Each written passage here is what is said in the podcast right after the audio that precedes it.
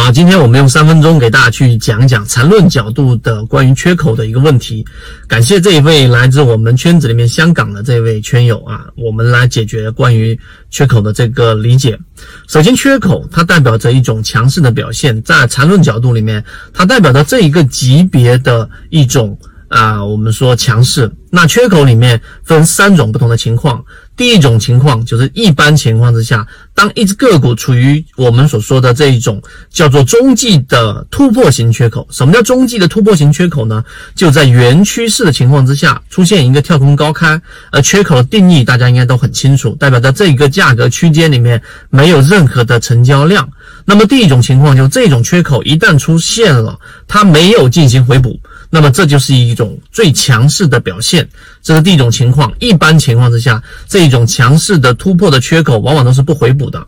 第二种情况呢，就是当我们属于例如说震荡啊，或者说是刚才我说的中继型缺口里面的相对弱势的缺口，回补概率大概是在百分之五十左右，对半。那么这种缺口里面呢，第二种情况里面，它就可以分为回补之后继续创新高，或者继续创新低，原趋势嘛。那么这种情况的缺口呢，它往往都是第二种我们说的强势，就属于平势啊，平势就是突破的这个缺口回补之后，它继续创新高。那么这一种就是我们说的平势，相对比较强势。第三点呢，就当一个原趋势的这一种走势，然后出现一个缺口之后，不再创新高或者新低。那我说的清晰一些，大家好理解，就是当一只个股处于上涨的趋势，突然间出现一个缺口，刚才我们说缺口之后回补，对吧？那么回补之后它不再创新高了，它继续的往下走，那么这种就是一种趋势性上的转折，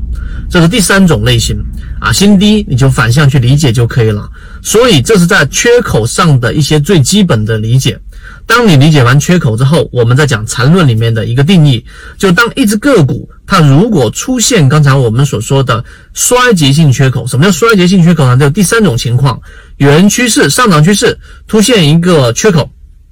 跳空高开，然后呢不再创新高了，就直接往下了。那么这种趋势向的这种衰竭性缺口，你把它定义为衰竭式的缺口，那么它往往就是一个原有级别的。更大一个级别的引起更大一个级别的调整，也就相当于是，如果是一个日线级别的衰竭性缺口，它往往会引起一个周线级别或者更大级别的调整。当你理解这一个之后呢，那我们在无论第一类型买点，还是第二类型买点，还是第三类型买点的时候，缺口对我们的意义就非常重要了。那今天只是简单的提到，那我们在这个哲学缠论里面也提到了关于缺口这个问题。更多完整版的视频可以找到我们圈子里面的管理员老师去学习。我们认为在缠论的角度，在级别上的切换，以及对于缺口和对于 K 线形态的理解啊，我觉得会有很大的一个帮助。希望今天我们三分钟。对你来说有所帮助，和你一起终身进化。